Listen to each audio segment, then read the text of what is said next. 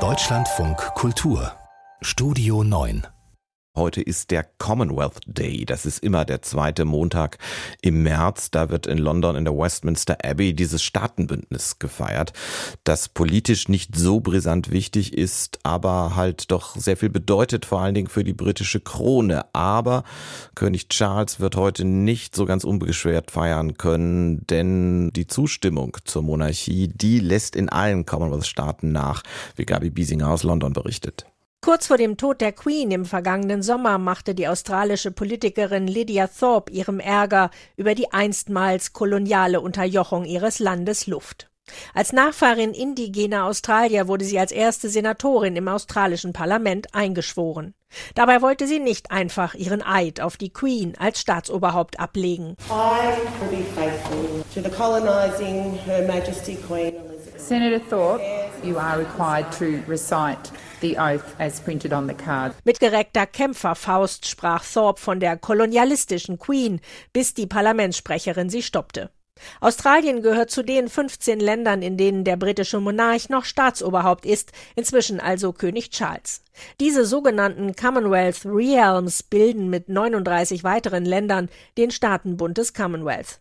Die meisten dieser 54 Länder sind ehemalige britische Kolonien, die eine Geschichte der Ausbeutung hinter sich haben.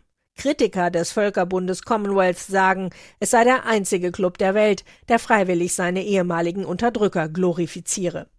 Das sieht Commonwealths Generalsekretärin Patricia Scotland naturgemäß anders. Sie hebt gerne die wirtschaftlichen Vorteile der Staatengemeinschaft hervor. Wir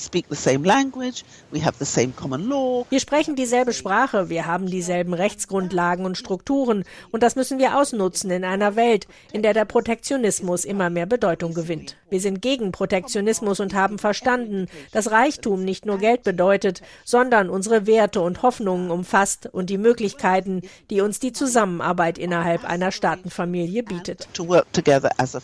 In der Commonwealth Charta sind gemeinsame Werte formuliert, darunter darunter Demokratie, Menschenrechte, Frieden, Meinungsfreiheit, Umweltschutz und Gleichberechtigung.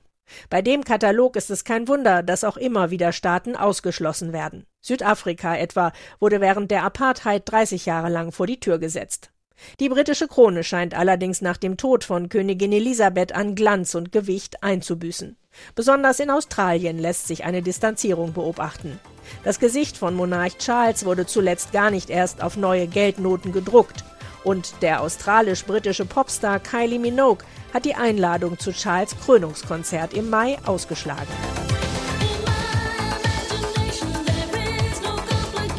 Britische Medien berichten aus dem Umfeld der Sängerin, sie wolle sich angesichts der republikanischen Bestrebungen ihrer Heimat mit einem Auftritt beim König wohl nicht in die Nesseln setzen.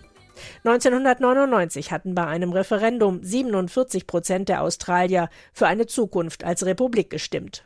Bald dürfte es die Mehrheit sein, meinte der Schauspieler Hugh Jackman, geboren in Sydney, kürzlich in einem BBC-Interview.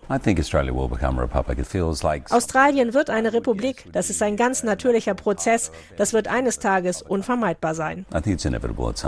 Die Karibikinsel Barbados ist diesen Schritt schon 2021 gegangen.